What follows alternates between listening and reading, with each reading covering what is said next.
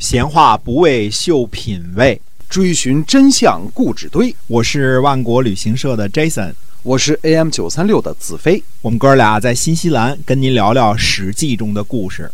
各位亲爱的听友们，大家好，欢迎回到我们的节目中啊，跟您继续讲《史记》中的故事。希望您能够一直的关注我们。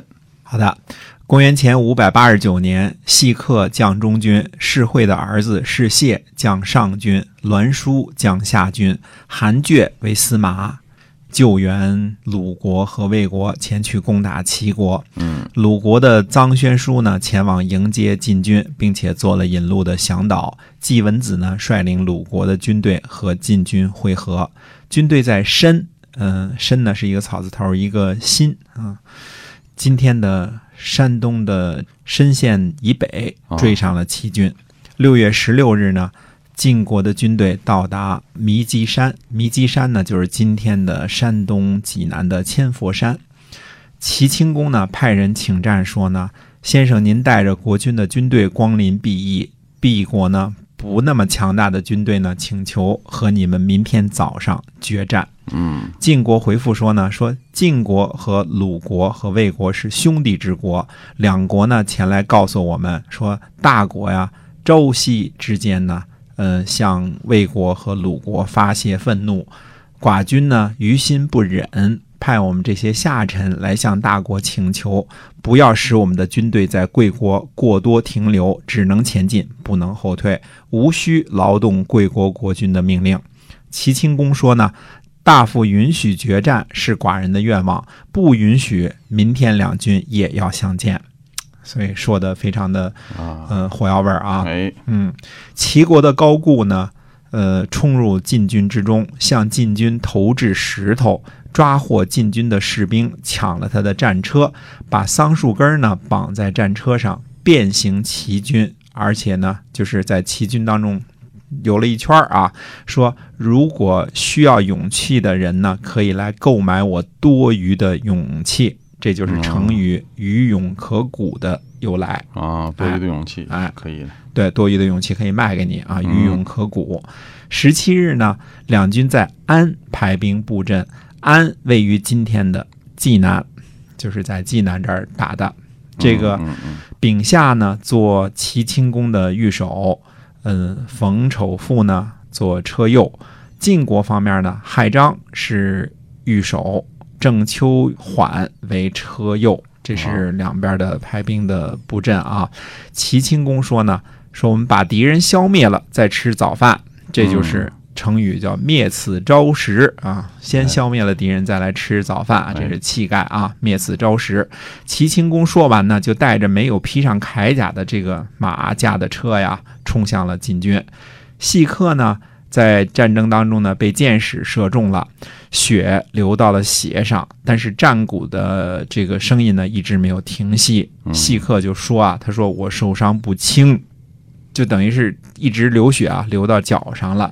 亥章就说呢，说自打战争开始啊，箭矢就射穿了我的手，直到我的臂肘，我把箭杆啊撅折了，还在驾车，左边的车轮呢都染红了，哪敢说受伤不轻啊？先生您忍耐一下。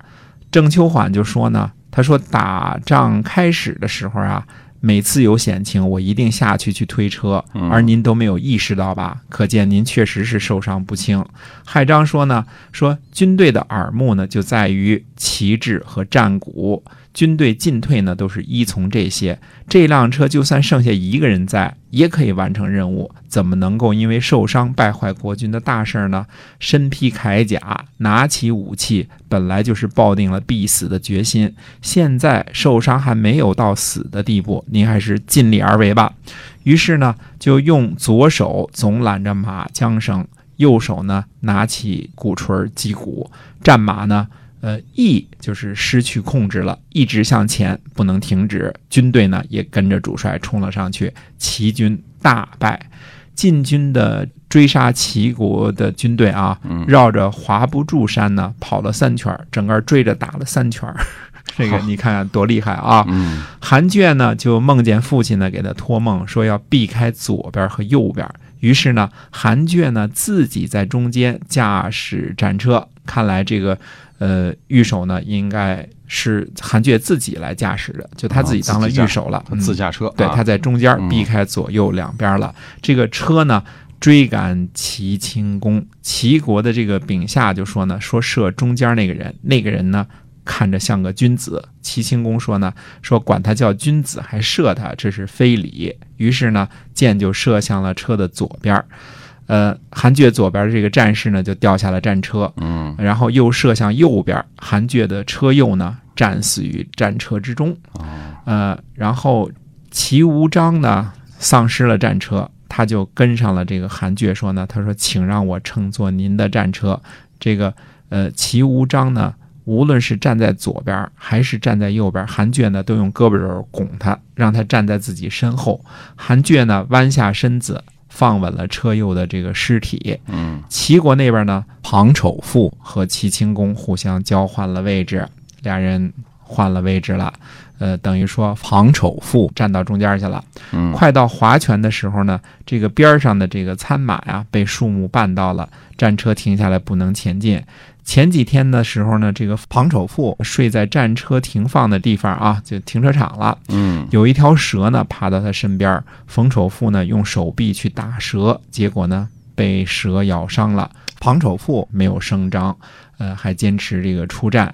车呢被树木绊到了，他也没办法下去推车，所以呢被韩厥的战车呢赶上了。韩厥呢握着马缰绳走到了马前，下拜磕头啊，拜旗手啊，嗯捧着呢酒杯和玉璧进献，并且说呢，寡君派臣下们来为鲁国和魏国的两国请命，命令说呢，不要让军队停留在齐国太久，下臣不幸，不能逃避责任，嗯而且呢，也害怕这个奔走逃避呢，会成为两国国君的耻辱。下臣勉强充当一名战士，仅向国君禀告我的无能，但由于缺乏人手，不得不充当这个职位。啊就意思就是说，对不起，您做了我的俘虏了。嗯站在中间的这个防丑妇就对旁边的齐清公说：“说下去给我弄点水去。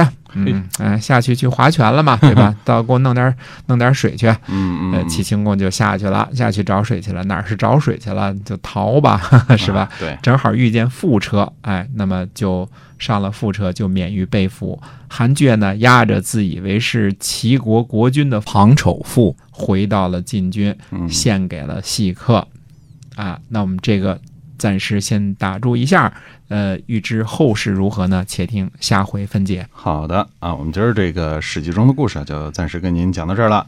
呃，预知后事如何，且听我们下回分解。我们下期再会。再会。